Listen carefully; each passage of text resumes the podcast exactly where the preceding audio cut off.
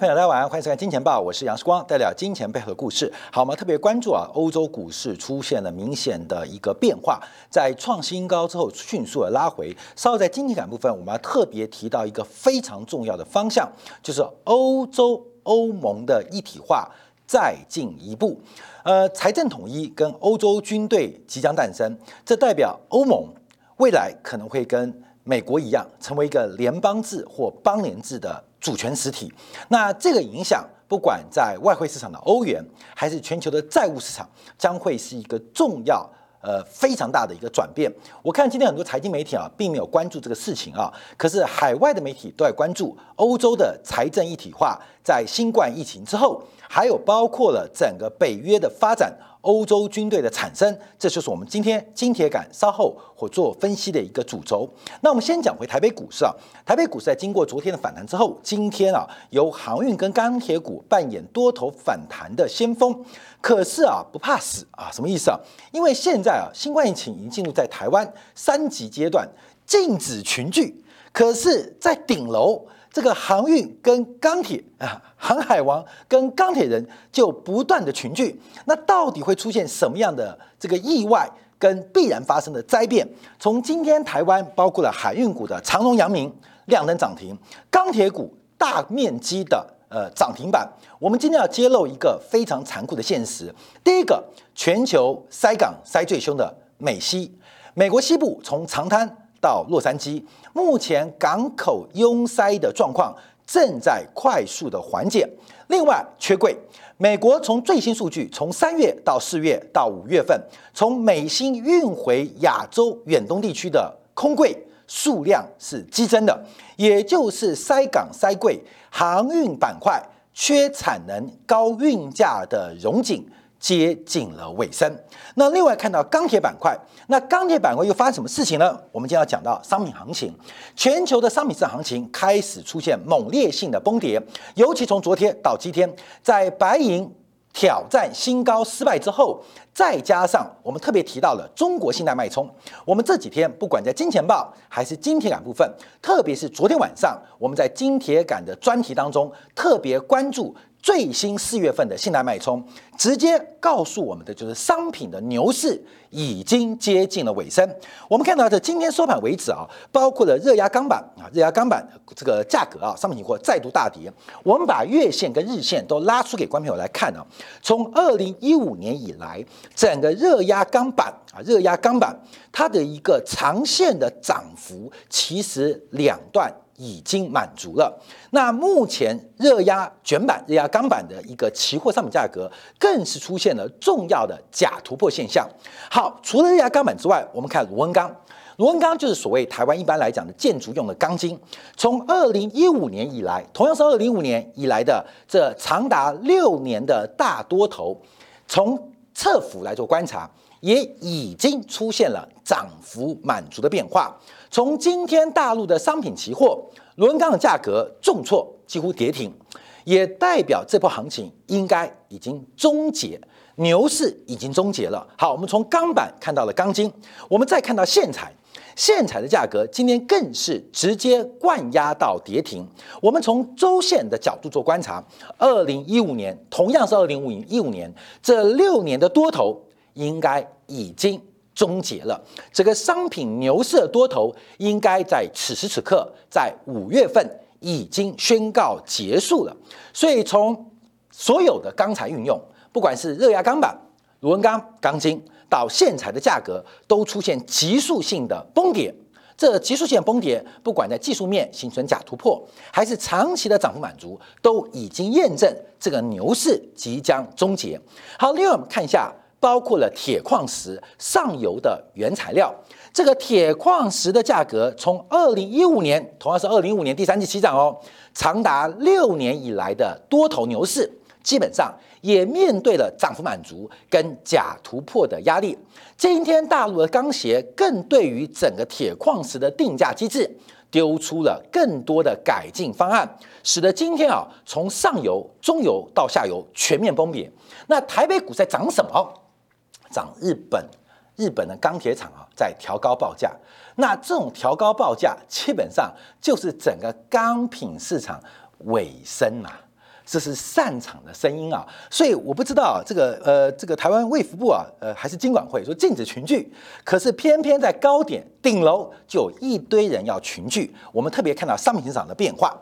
好，另外我们看到攸关中国消费者物价指数最重要的生猪，今天生猪期货整个跌破了上市以来的新低，创下上市以来生猪期货、猪肉期货最低的价格。所以从猪肉价格，我们可以倒推农产品的需求正在出现一个转折，从多头的牛市到空头的发动。好，这些原因，等一下我们讲为什么啊？关明为什么？我们再看一下航运板块。这个去年十一月开始啊，美国西部港口啊出现了严重的港口拥塞。那不管是货柜缺柜，还是整个排队的这个呃下货，基本上出现非常拥塞的动作。从美国西部美西，也是全球最大的进口港长滩的集装箱，目前等待的数量已经出现了非常明显的和缓。跟放缓，甚至从洛杉矶港啊，就是长滩港的替代港，洛杉矶港目前港口积压的数量也快速的改变。那这边做观察，包括我们看到货柜回运，大量的货柜，大量的货柜自然从美西运回到远东跟亚洲地区。好，关面我们看到这个数据可以告诉我们，其实包括航运、海运板块最好的顶峰也已经即将到了。即将到来。那作为股价做观察，那这不是逃命，什么是逃命？所以我们看到这个航运板块，我们从股价净值比观察，这一波被套牢在高点了，大概需要一百年才能解套。那这个钢铁板块被套牢的投资朋友，大概需要二十年啊，在物过去年代十五到二十年才有可能解套。所以现在做观察啊，整个航运跟钢铁这一波商品市场的一个发展。其实接近尾声，所以为什么我们这样观察？除了从技术面测不满足，从短线的消息面跟基本面观察，我们昨天节目跟这节目一直不断提到的是中国的信贷脉冲。昨天在金铁杆就是订阅的字当中，我们特别把四月份最新的信贷脉冲最新的数据来进行一个说明。中国的信贷脉冲已经跌到负值。什么叫信贷脉冲？就是扣掉非金融业、非金融企业所新增加的信用贷款的增量，在 GDP 的比例。这是一个预测商品市场非常有意义的超级领先指标。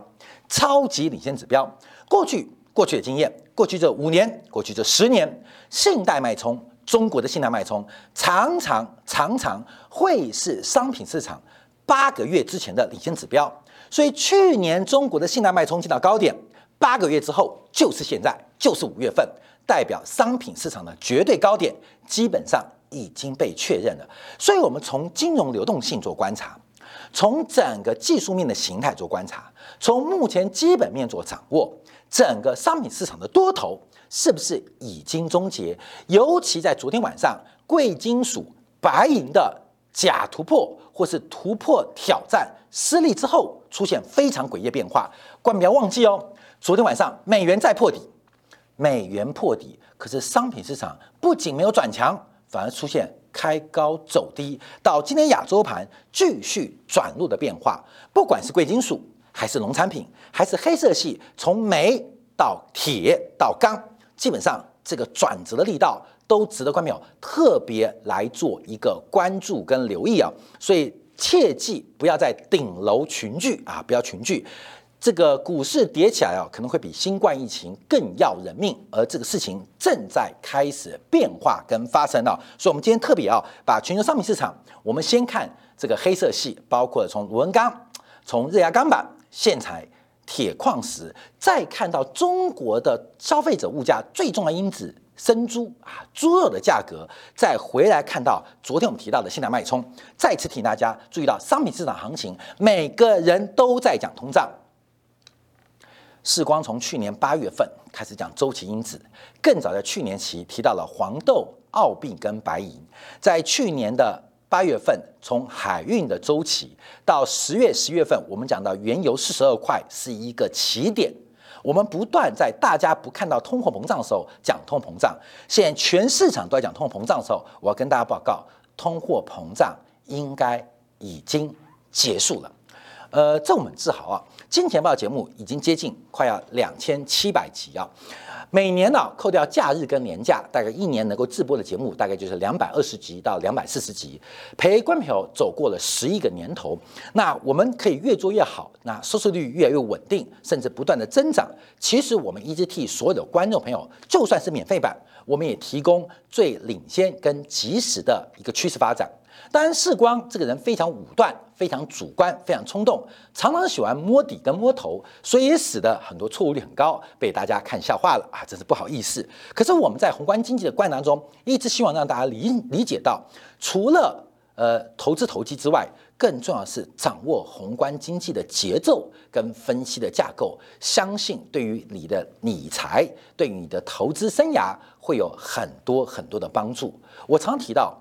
宏观的分析架构，它是具有一个强大预测能力的，而技术分析它只是有解释能力的。所以技术分析回头看都很准，看未来都不确定。为什么？因为技术分析具有极大的解释能力，可是技术分析没有预测能力。宏观分析有强大的预测能力，可是它的解释能力同样存在。所以，我们希望观众朋友能够了解到宏观分析的一个过程啊。我们跟个很多关，我们这个运营的团队同仁来提到，这个我们金钱报做节目啊，最近市场不是很热吗？台股那些很多啊，什么航运王啊、钢铁王啊、纺织王不断的介绍，我说没有关系啊，我们跟我们运营团队来说没有。关系为什么？因为金钱豹的题目啊，节目其实大家知道，有时候看或听不太懂，就是讲的太深了，或视光的语速太快了。那我们的观众取向啊，观众，我跟你直接讲啊，我们的观众的 TA，我们目标观众 TA 是台币月薪十五万，跟有可能成为月薪十五万的投资人。啊，这是月薪啊，这是我们一直长期的 TA，就是你有可能现在的呃月薪水是十五万，或者未来你有可能来到每个月平均薪资十五万，这是我们的 TA。那至于两万、三万、五万，呃，两万八、三万八的，那不是我们的 TA，所以你可以看别的节目，没关系，因为这个节目。不适合你啊，不适合你，不适合你，所以我们的 TA 就在十五万为一个标准。呃，长期以来我们都做到了，不管那时候在东森，还是在上海，还是到现在，其实我们 TA 一直抓的非常精准。其实收看金钱豹观众有他的 TA 就是月薪十五万的这个呃观众啊，或是即将呃达到月薪十五万潜力的呃观众。其实基本上我们 TA。一直非常清楚，约莫人民币大概三万块人民币，就是你有本事赚到的钱，不是你有这个赚钱能力，而是你的社会地位跟对于宏观经济的了解是要一定基础的。所以我看到这次啊，呃，全球股市的泡沫之后崩溃之后，中间啊，当然摸底猜头被大家看笑话很多次啊，可是我们都很高兴，为什么？因为这次市场。人数爆冲，那最后大概有七八成人会死掉，退出市场，那留下两三成的人会继续挣扎，跟试图突破跟学习，这两三成的人最后一定会找到时光。找到金钱豹啊，这是一定的。所以为什么？因为它有这个潜力，还活得下来，代表它的月收入跟它未来的发展潜力都很高。这就是我们提到的宏观分析的一个架构。所以，我们从中国信贷脉冲连续在这几周都有提到。昨天晚上跟在金铁杆订阅制的会员当中。我们把四月份最新数据再次做确认，跟大家做分享。好，那我们现在往下走啊，观众朋友，因为这个事情已经发生了，那大家自己好自为之啊。包括了加密货币啊，我们看到比特币已经跌破四万块，这个泡沫破灭的过程，也代表整个市场的风险偏好正在改变，投机的一个力道已经开始改变。我们在一个月前提到，股市的高点有两种结束的可能。第一个就是资金不足，第二个是买家不足。还记得吗？我跟大家报告，德国股神科斯托兰尼，很多人看过他的书，什么《投机者的告白》，就写那个科斯托兰尼啊，德国股神啊，他发表了一个理论叫做擦鞋童理论。其实官员你都听过擦鞋童理论，就是连擦鞋童都在问股票的时候，代表市场完蛋了。好，官员我再次解读科斯托兰尼他提到了擦鞋童理论。讲的是什么意思？他讲的不是升息哦，不是 Q E 退场哦，他讲的是买家的捷径。差协同理论的本身跟货币跟流动性没有关系，指的是买家的捷径，也就是参与金融游戏的增量跟新玩家已经耗光耗尽。差协同理论的本质是在讲这个事情，好，所以跟升不升息没关系哦，跟 Q P Q E 没关系哦。差协同理论的本质是已经没有人，没有新的人来玩，像那个老鼠会一样，像庞氏骗一样，没有新增的投资人。在过去这段时间，尤其是零零呃出生之后，就是本世纪出生的大量年轻人，是九零之后，很多人存到第一桶金，开始对社会有些理解，对于理财跟财富有了盼望。这一次啊，过去几年第一次进入市场，也享受到过去不管是这个大人物啦、大数据、人工智能、物联网啊、五 G 题材啊、半导体呀、加密货币啊，甚至最近商品市场的周期。可是最终的结局是残酷的，这些人不可能都留下来，甚至绝大部分是不会留下来，会回去好好上班，会回去乖乖上班。这个社会是不公平的，资本家是如何奴役劳动者？如意剥削劳工阶级，看到没有？这种过程产生，除了资本家的贪婪的欲望之外，还有劳动者底层人民他们贪婪无知的欲望所产生的结果。这是很，一不是呃，一这个一个巴掌拍不响，知道吗？这个一定是两只手，资本家加资本家做的厉害的金融工具，或调动人的欲望，劳动者或底层人民。对于金融市场无知的想象跟无所满足欲望一拍即合，阶级产生了，阶级产生了。所以加密货币看到是什么？看到是整个投机不是流动性哦，而是参与者的捷径。好，关面我们就要回来讲到昨天晚上的市场变化，因为我们在跟大家讲更快的一个发展啊。昨天晚上其实美国就两个消息，第一个公布的是新屋开工数。这个新屋开工数是美国一个非常重要的指标，因为美国房地产对于美国 GDP 的贡献，大概广义来讲超过十个 percent。直接影响大概五到六个 percent，那其他家周边的话，大概最多会到十三个 percent。所以房地产对于一个依赖内需的美国经济来讲，它是一个火车头产业。所以新屋开工数据基本上是一个非常重要的观察。好，昨天公布数据是利空。好，另外公布的是两家零售业者，一个是 HD 啊 Home Depot 啊这个家得宝，另外是沃尔玛啊全球最大的两家零售商公布财报。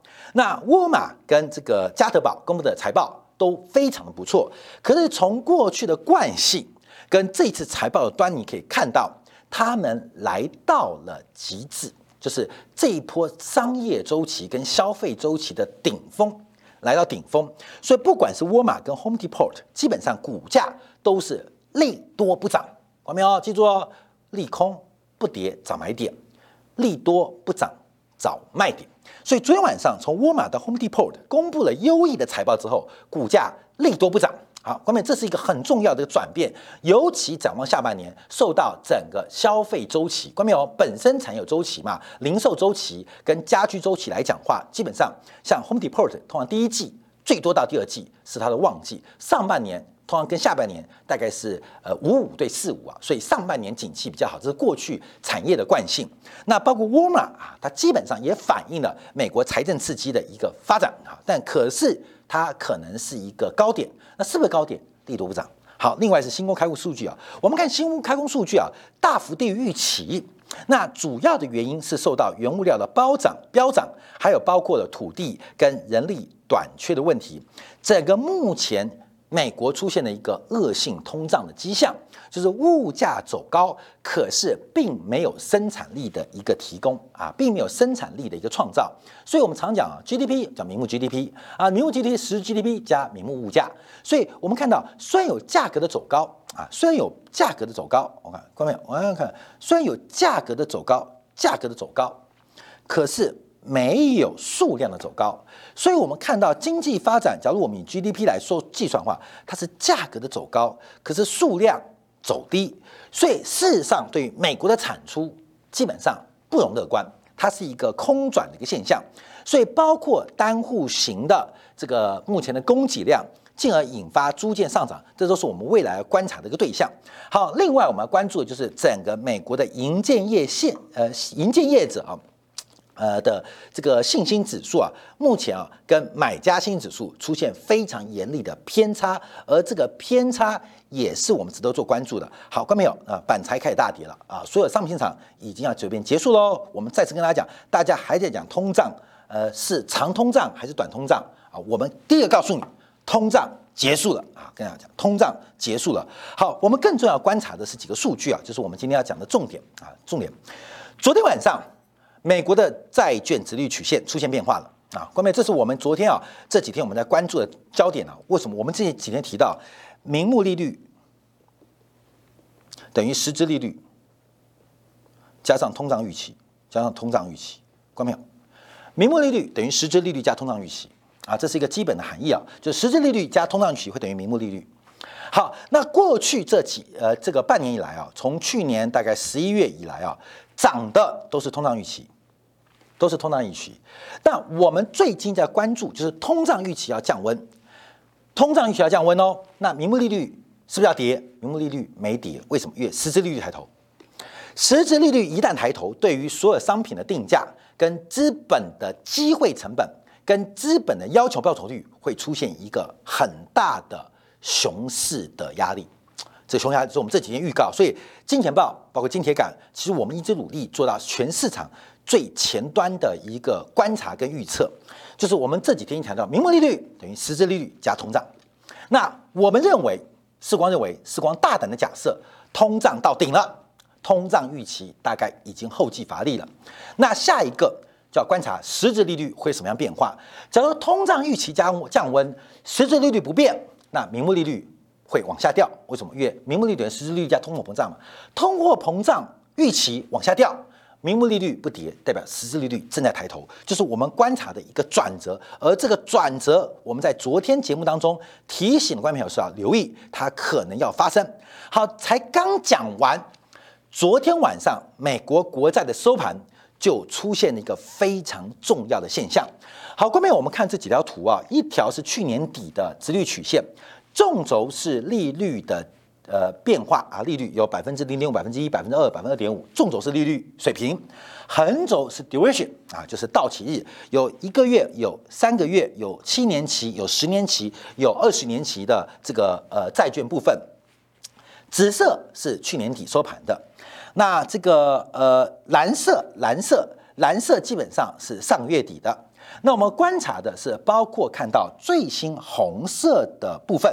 红色的部分，从最新的观察来做掌握，它出现了一个凸性，它凸性，也就是两端的直利率开始出现下滑，下滑。昨天呢，因为我们现在是比四月三十号，呃，这是五月十八号，昨天的。假如五月十八号跟五月十七号比，会出现很特别现象，短端的利率下跌，长端利率下跌，而中间利率上涨，它整个斜率，各位，我们再粗亚化一下，本来是这样。它现在变成这样，将来会变成这样，它正在出现一个改变哦，它正在出现改变，而这个改变很妙，因为长端代表的是通胀预期，而中间可能对于实质利率的影响代表更大，所以我们看到整个美国市场的直率曲线正在发出一个非常特别讯号。昨天晚上是第一天，那今天、明天、后天我们要关注，也就是刚提到的。名目利率不变，到底是用实质利率推升，还是通胀预期推升？过去是通胀预期推升，所以也带动了所有商品市场的行情，包括了周期性产业跟板块股价的走高。可一旦通胀预期开始见高滑落，而由实质利率扮演名目利率推升的一个力量。那整个市场的估值，不管对于周期股还是对于成长股，都会是一个极大的伤害。好，再往下观察，就是我们这几天追踪的，这是从这呃前天呃的礼拜一开始啊，就关注到欧债风暴。昨天晚上，德国国债啊，德国国债这是欧洲最好的国债，快速升破负的零点一关卡，而且现离离重返正报酬已经只差一点点喽。目前德国国债利率快速的喷出跟扬升，已经出现一个非常重要的讯号。我们看到，在去年十一月、十二月，美债利率弹升，当时欧债利率是持稳不变。现在由欧洲的国债市场开始出现快速的债券价格崩落，而利率的走高，这是关平要要特别做关注留意的。甚至昨天晚上，甚至昨天晚上，德国的短天期国债竟然意外出现认购不足，这很像。美国在二月中旬那时候不是有一个国债风暴吗？还记得吗？二月中旬国债风暴吗？美国七年期的国债认购不足，引发整个债市动荡。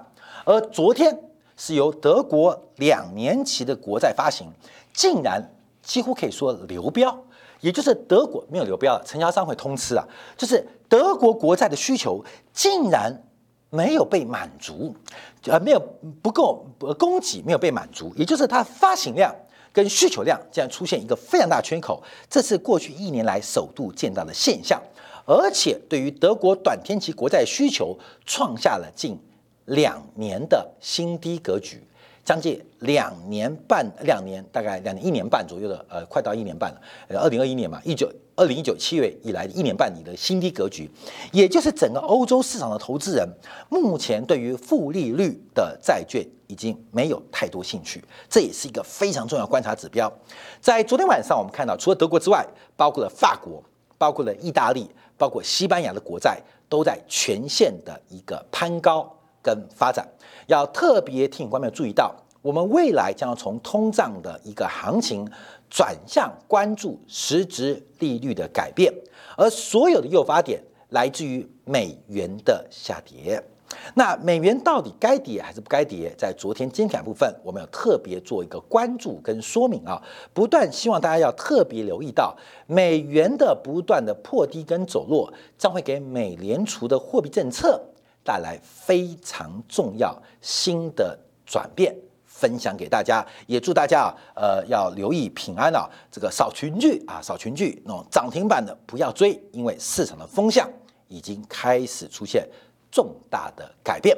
好，休息下，回来我们要观察啊，昨天大家不关注啊，就是欧洲，欧洲在表决一个法案，在一个呃六十年二战以来啊，欧洲一直希望一体化。一直一体化，这个一体化到底是主权的一体化，还是货币一体化，还是国防外交的一体化，还是财政一体化？在路透社今天早上透露一个讯息，欧洲即将出现一个新的财政法案，把欧盟所有的财政进行一体化的规范。欧洲的军队跟欧洲的财政一旦同盟甚至一致，欧盟就等于。美利坚合众国的联邦制度，这到底会有多大的影响？欧元的未来会怎么做观察？我们休息一下，从今天部分为大家观察这即将发生的重要欧洲大事。